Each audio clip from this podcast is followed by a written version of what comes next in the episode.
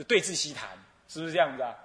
啊啊，那那么他第一序分里头，序分里头赞那个什么，赞这个这个菩萨的德行的时候呢，前面赞八相成道呢，这还是什么呢？这应该还是世界西谈已，让一般人都了解。到了后面赞那个佛菩萨，那个菩萨的修行，那个啊，那就有第一地西谈的内容在里头。像这样子，就为了不同的内容呢，我随因缘的佛陀讲这部分的道理呢，有不一样的因缘，我要这样去解释它。这个啊，你说解经啊，哪里容易啊？是不是？你不是照字解释的，看看注解就能解释的，很难的。要按照这种标准来看，乃至于流传在。呃，在这世间的一些经的解释啊的注述都不一定符合标准，啊，所以是这样消文是第一因缘式，这样懂了吧？第二种解释经的方法，第二种角度的方法是什么呢？是约教式。我刚刚说的判教嘛，你比如法华就是原教，你不能绝对不能够有一点一毫的别教、藏教、通教的道理在里头，直接就用最了义的道理去解释它，是不是这样子啊？就约那个教来解释，所以你要先判教好了，就依那个教的角度来解释，这就约教式。那么呢，方等经最复杂，我们现在讲的这一部《无量寿经》最复杂，他方等四教并谈，什么都有。等一下讲到原教的道理很深刻，等一下讲到藏教的道理很普通，你们五痛五烧最普通了，乃至于这个这个呃这个这净业三福啊什么的这些的，净业三福是《观无量寿经》里头的。那个都是所谓的所谓的世界西谈，生喜意，是不是这样子啊？而五痛五烧对治西谈，是不是这样子？像这些都各自有，各自，我们那就不要约各种教来说了。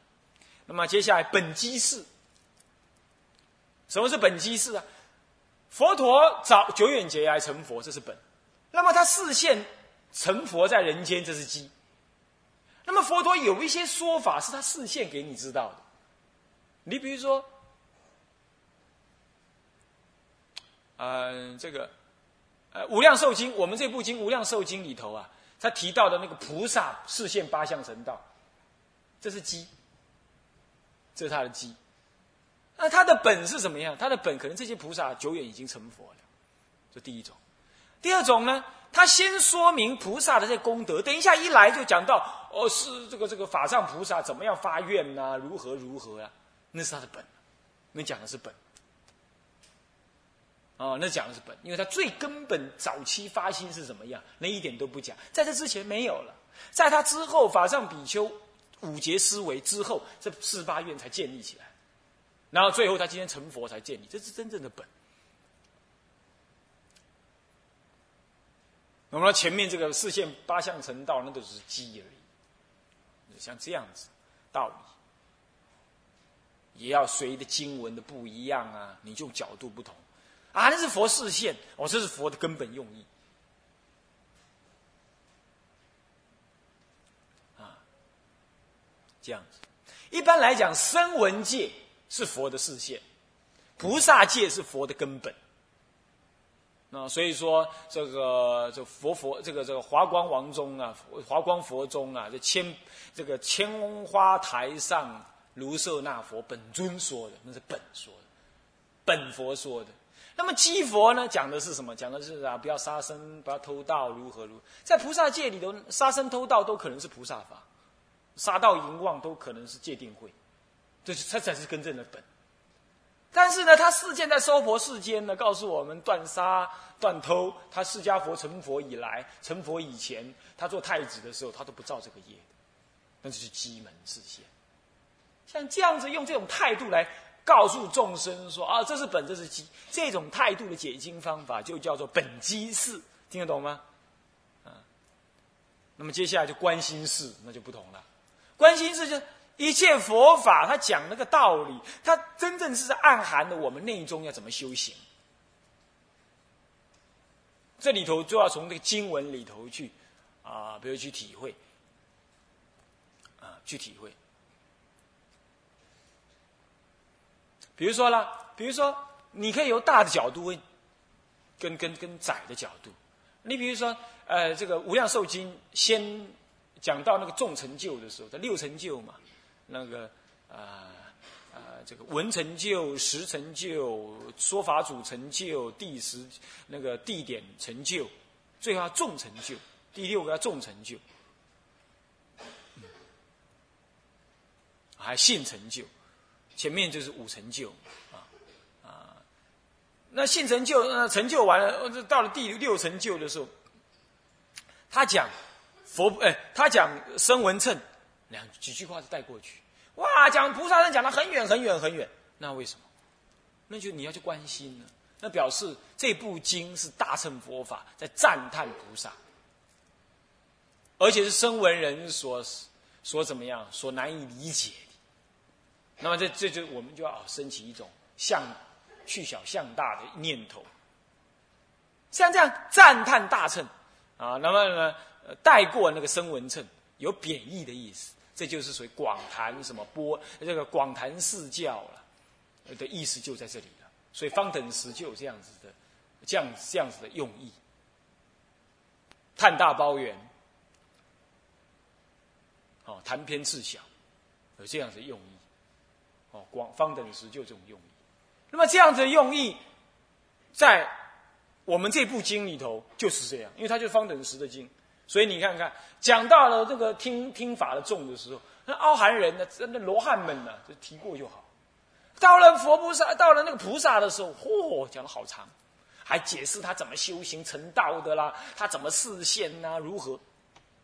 那这样子，你如果用观心式的话，你讲的人就会诱导大家说，你要知道，这就是在赞叹怎么样是这个这个菩萨，也并且在留下伏笔来告诉你。阿弥陀佛的永劫修行就是这样修的。到了真正谈到阿弥陀佛的时候，没有特别谈他怎么修，你懂吧？就说他修成了，然后呢，极乐世界如何这般？那这怎么修的？怎么修？就在续分里头讲啊，他的续分就讲完了啊。所以续分很难的，很重。在无量寿经有续分是很深刻、很重。愚痴的人呢，随便会经，会的乱七八糟，那就糟糕了。是这样子的意思啊？那你要关心的话，我要关心的解释它，你就知道说，哦，这就是真正的弥陀佛修行的主要过程，也就是这样。然后让你升起那种好要崇仰崇敬，所以你续分还没听完，你已经会去念佛了。哼，这就是观心事的方法，懂我意思吧？所以经的解释，天台家非常的。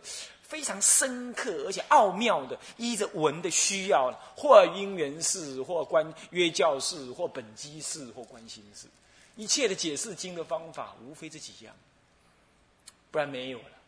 那消文释义，是的就是个义；消那个文，让那个文听得懂。啊，这故为只是功效。那句话讲什么，指的是什么道理？那解释名词要消文，懂吗？释义就是释义来消消，释义就是这个四个义。是这样子，啊，那消文才能释义啊。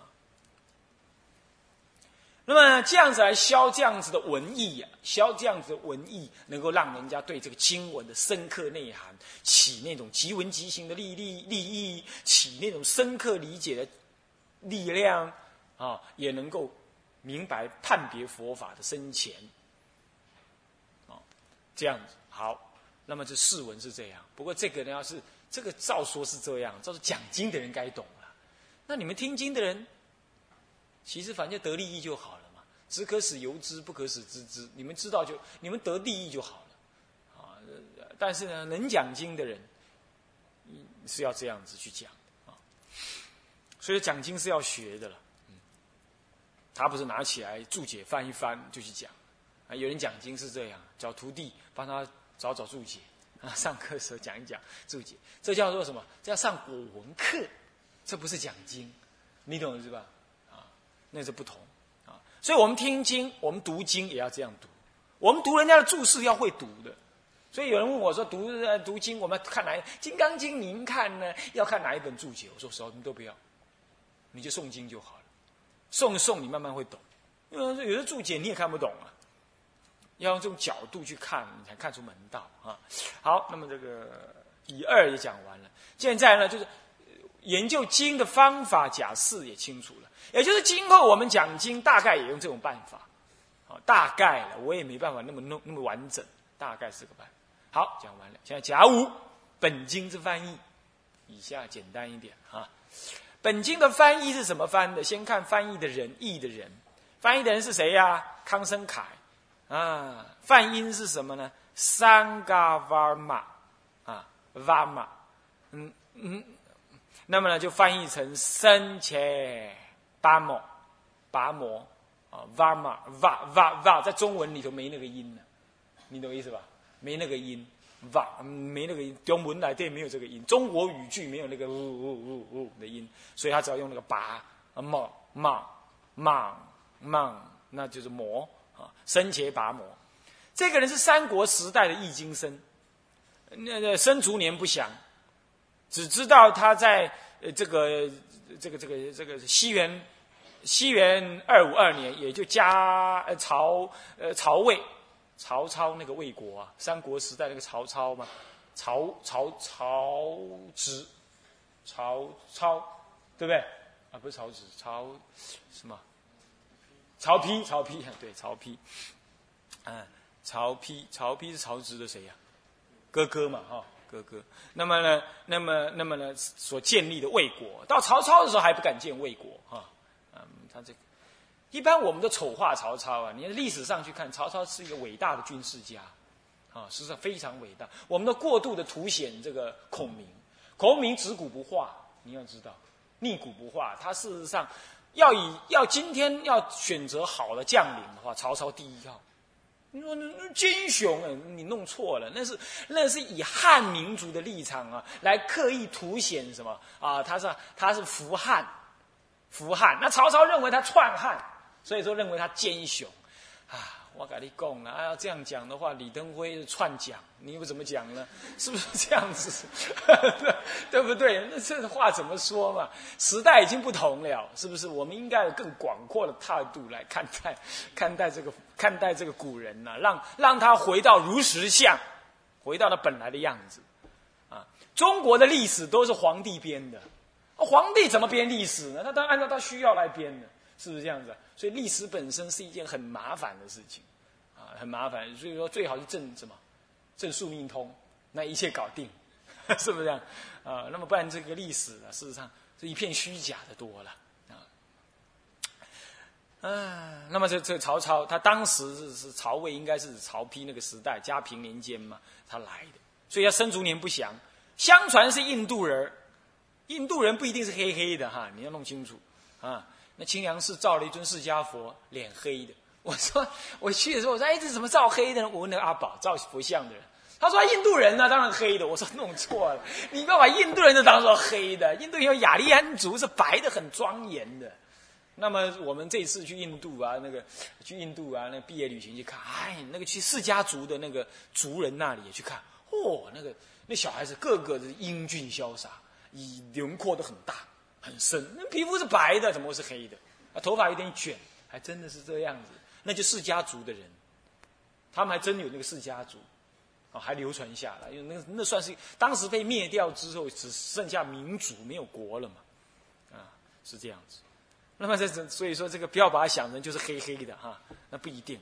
更何况呢，呃，他也不一定就是就是印度的人，呃，因为他冠以康。康是当时的康居国很有关系，很多从康居国来的比丘都冠一个康字，比如康生会，他就是康居国来的，所以给一个名字叫康，是这样子的。那么呢，因此他也叫做康生且。你看他的真正名字是生凯，呃，康生凯，真正的名字是桑嘎巴玛。那 varma 三个 varma 那真正的真正翻不过生切拔摩，生切拔摩那个那个 varma varma 是是凯的意思，战凯的意思。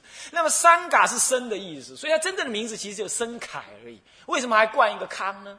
所以有人就猜说他可能是从康居国来的。那么康居国在哪里呢？哎呀，我昨天还去查了一下，还好差一点被被逼倒了，一般还查不出来，还没有什么书可以查。我还好去大陆买了一些很大的部头的书，才查得出来。康居国约今天的巴尔克什湖，还有咸海之间，在哪里还是不知道，海海都是咸的，那咸海在哪里呢？那么就是什么呢？就是乌兹别克一带。乌兹别克现在应该多少听一点新闻报道，多少知道了。我们台湾人也有很多人到乌兹别克去去做生意的。那到底在哪里呢？就在中亚那一带。到底是哪里？我也不太清楚。找我要找一个那个，我现在知道南普陀竟然没有个世界地图，我回去就买一幅算了。太糗了！那我买了一个那个那个小的那个地球仪，上面全是英文，看不懂，那个看不懂啊！那那乌兹别克，我找个那个 W 开头的找不到。那么乌兹别克那一带，我们今天来听乌兹别克，那是一个很遥远，而且是一个跟我们毫无关系的一个国度。你错了。在西域，在在那个时代，在中国的古老时代，我们的国际贸易呀，做了全世界了，只只有什么非洲跟美洲没有做而已。那时候还没发现，那整个亚洲那个亚欧大陆全部都有那什么呀？他们的人跑过来，我们人跑过去。我们现在搭飞机都还有时候去不到那里去啊。他们当时人乌兹别克就跑到中原来，你看看。现在我们我们能够搭飞机，我们都不一定去过乌兹别克。所以以前的人弘扬佛法那种热忱、那种坚固、那种奋斗啊，那真的不是现代人能想象。哎，他怎么弄的？呃，落个杯啊，那司机卡落节落节落节按你来呢？是这样子来的呢？还是搭船会遇到飓风什么样子？淹死、摔死、病死、热死、饿死，这样子能死？这样子的，他还经过那个西藏大高原呢？他这样来？你看，你想想看。现在你说为佛教做一点什么事啊啊忧生啊！哎呀，这个不行了！哎呀，我我我要照顾老公了啊！我回去照顾老婆了啊！我这个那个了，哎，边共金麦郎修行为行究的些呢，是吧？乌兹别克对我们来讲不是很遥远吗？他跑到中国来译经，你看看，是不是？所以说，这个在在那种时代，你想想啊，所以我们的人去，他们的人来。都是从这么深远的地方来啊！OK，好，那么这就我现在解释就在讲关心事的，你听得懂吗？这就是关心事的，就是表面上就讲这个道理，没什么好讲的嘛。你都眼眼个凹凹呀，凹一都凹一关心你阿去，这就是什么关心事，懂意思吧？啊，那么呢，生卒年不详，以前的大德啊，他不会自己立传的。他也不会自己怎么样，自己做个 homepage 上网络去自我介绍，他不会这样做的。所以常常他死了，死了就什么都没了啊！当然呢，以前人这样实在是可惜的，现代人这样最好了，就死了就死了就没了最好。你比如你不要留下那些污染的事迹，污染别人，那当然是好。不过现在刚好相反，现在随便什么人就上个网啊，自我介绍一番，是不是这样？这是我的家人，这是我我的生活日记。这是我的什么？我的什么？然后就一堆无聊人无聊人士呢，三更半夜，两个眼睛像熊猫一样，在那按按按钮，在那边窥人家的隐私。这就是今天这个时代，极度无聊。简单讲，极度无聊。那么所以说，生卒年不详。我看现在人最好是生卒年不详啊。那么再来呢？这个翻译实地啊，这约于曹魏嘉平四年（西元二五二年）在洛阳白马寺翻译出来。洛阳白马寺你去过没有啊？白马寺还在，对不对？为什么叫白马寺？寺庙里头的寺，我们佛教住的人住的地方为什么叫寺？你知道吧？你知道吧？那也就是汉朝东啊西汉末年的时候呢，有西域的什么西域的那个外交官来到我们中国的时候，他所住的什么外交别馆就叫做寺。外高包好，嘿，外国人短，外交使节所住的地方就叫寺。那但是他们西域的人都信佛，所以也把佛像给请来了，佛经也请来了。后来他们离开之前，他们都教我们的人信仰佛教。那因为我们要跟他交流嘛，就像现在，你看现在人要要选总统啊，他信基督教，他也去拜妈祖，啊，他还求平安，拜关公，啊啊，他还去呢三拜三皈依。等一下，今天去三皈依，明天去去一贯道呢是点道，后天呢又去基督教的讲道，哪一天又到呢关公妈祖那边去上香，不杯，你看有没有这样子？就是就是我们中国人的那个政治啊，什么都跟政治万挂钩。他连那最神圣的宗教也乱挂钩，宗教也为政治所使用。中国一向如此，所以中国人是一个没有宗教信仰的民族，没有宗教情操的民族。你要知道，外国人不是这样。欧美人士他能够发展，你不要以为他们就是电影上演的这样，整天就是你爱我，我爱你啊，男男女女，你弄错了。他们生活中第一重要家庭，第二宗教经呃，第二宗第二第二重要是经济，这是很现实，没有错。第三重要是什么呢？宗教信仰。第四才是男女的性关系。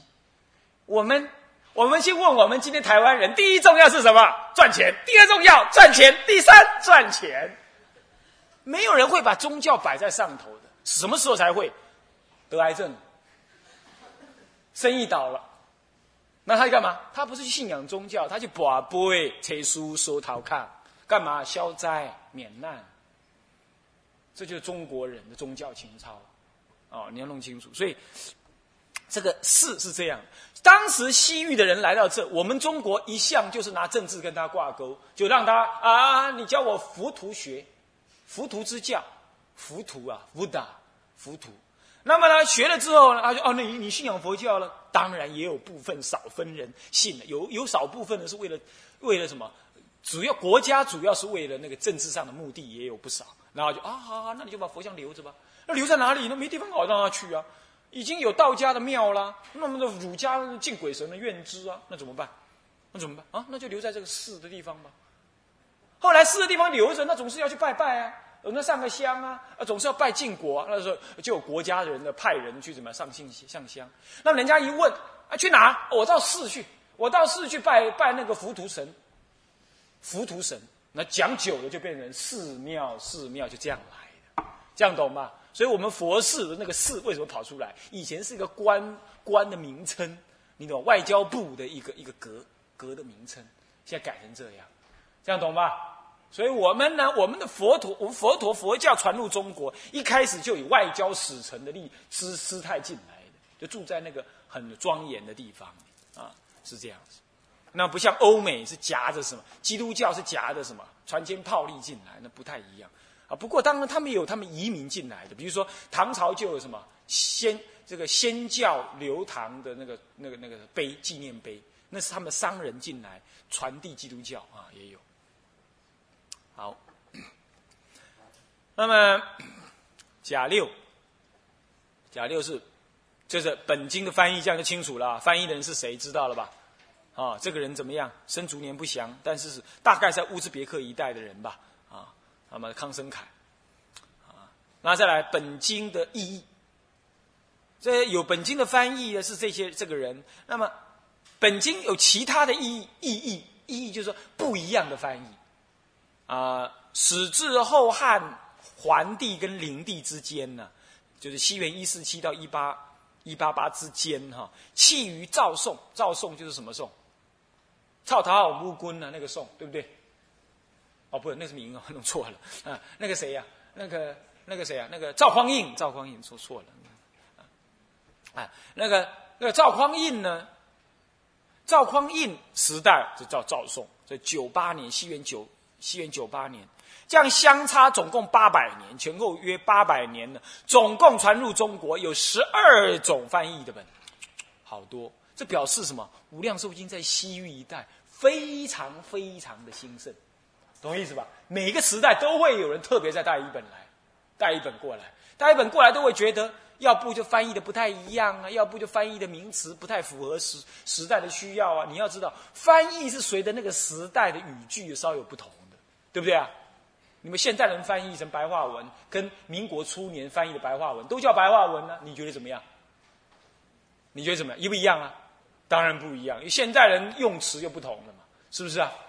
道理是一样的，文言文其实也这样子。时代这么久远了，用的名词或怎么样子，还是稍有不同的。乃至于翻译本身就是一种再创造的过程。我是学唯识的，我翻译我倾向这样。我是学天台的，我翻译倾向那样，那个用词遣字还是会有有倾向上的不同。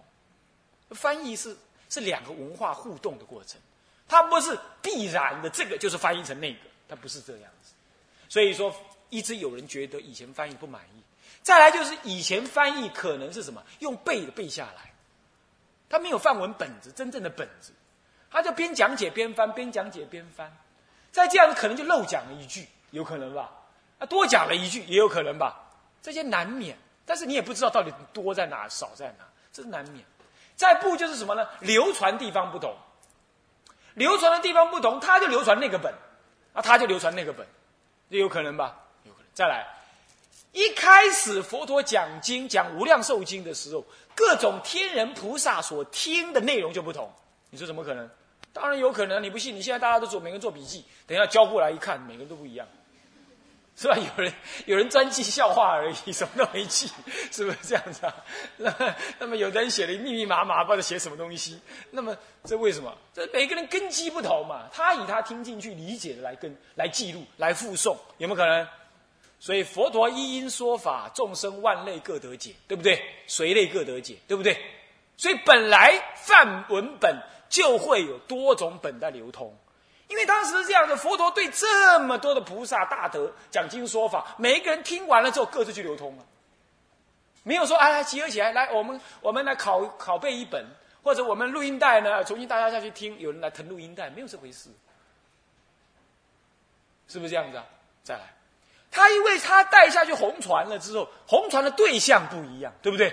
有的人啊好要多听，有的人好要少听。那么多讲一点，哎，那是多听，那我就多送一点。那么这少听的，那听的听不懂的，或者是不愿意学太多，我就浓缩一点的教，有可能吧？应激嘛。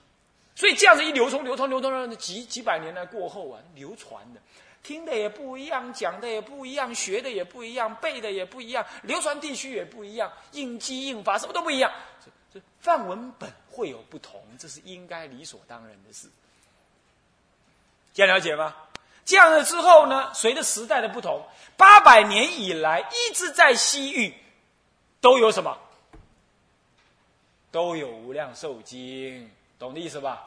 懂意思吧？所以八百多年以来，中国一直接受的无量寿经的内传，也换句话说，在西域至少那八百年当中，怎么样？净土法门怎么样？怎么样？为什么很兴盛？我请问你。你去美国，你难道把大藏经全部搬过去吗？你会吗？你会吗？不会。但是你会搬什么经？净土五经，你卖功啊？什么样的？搬你自己想学的经，对不对？一定是这样嘛？是不是这样子？这就是什么了？标准的中华民国学生啊！你看，应的老师的需要而给给答案，对不对？是最标准的，就是这样，这叫因缘事，就是这样就解释清楚，对不对？他是他在揣摩我的想法，然后来给我一个答案。事实上是给你，你要你要去美国，你就带你想最最修行的经，对不对？或者觉得最能够利益别人的经，对不对？结果八百多年以来，一直就有人不约而同带什么经来，这表示什么？表示那边一直有人。以这部经为主要修行跟弘法利生的方法，对不对？就清楚了。所以你去读这个道理，这谁告诉你啊？你要去想到。所以当时西域净土法门是兴盛的不得了。有人说：“哎，是西域在早期根本信仰弥勒菩萨的，或许也是有在西兴盛啊。我们不敢说没有，但究竟这件事情是很少有的。一部经要十二亿，你看看。”但又有人把它解释成说：“哎，这是因为翻译不好，所以一直要翻译，所以才要十二亿。”这个你说什么叫做翻译好或不好呢？我想当然也有可能是翻译不好。我觉得最有可能的就是说，各地区流传的本不一样，他要来这里弘扬，他一定要用他自己的本子，结果就要翻译一个不同的，因为时代不同了嘛，是不是这样的？我我习惯于我翻译的这一本。我我带来了这一本，当然我希望这一本能够被翻译啊，是不是这样子啊？我想不尽然是对方翻译的不好，很可能就是因为来的人不同，各地区的人来嘛，各地区人来，各地区的人带过来的范文本子，那么你有各地区的需求，跟利呃跟喜喜欢，那么你就翻译不同。所以从这个时候前后八百年，总共传入中国十二种译本，哎，很遗憾，七亿五五存了。中国人呢，烧掉的经才烧掉太多了，也太可惜了。啊，全世界经文存在存在最多的，就是汉传。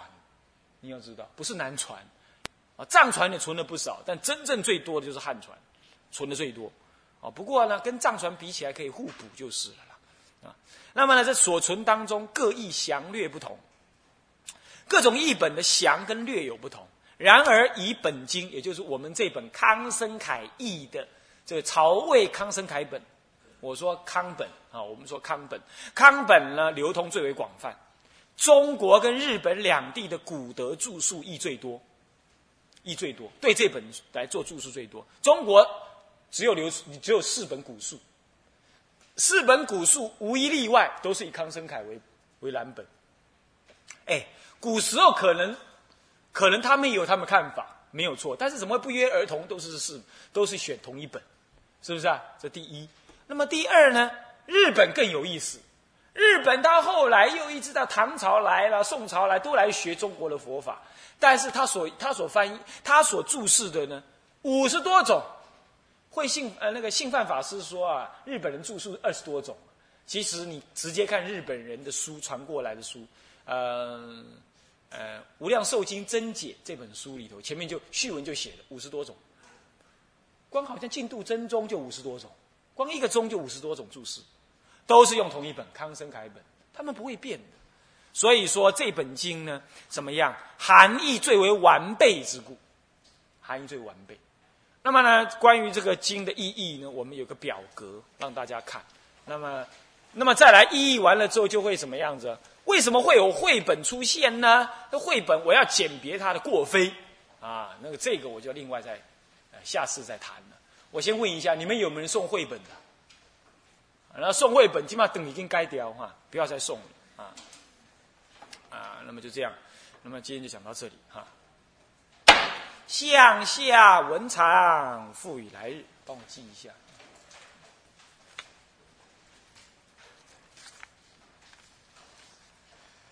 我们回向啊，先跟着我回向。众生无边誓愿度，烦恼无尽誓愿断，法门无量誓愿学，佛道无上誓愿成，志归依佛，当愿众生。体解大道，发无上心，志归依法。当愿众生深入经藏，智慧如海；智归一生，当愿众生同理大众，一切无碍。总回向，愿以此功德，庄严佛净土，上报四重恩，下济三途苦。若有见闻者，悉发菩提心，尽此一报身，同生极乐国。南无阿弥陀佛。南无阿弥陀佛。南无阿弥陀佛。南无阿弥陀佛。南无阿弥陀佛。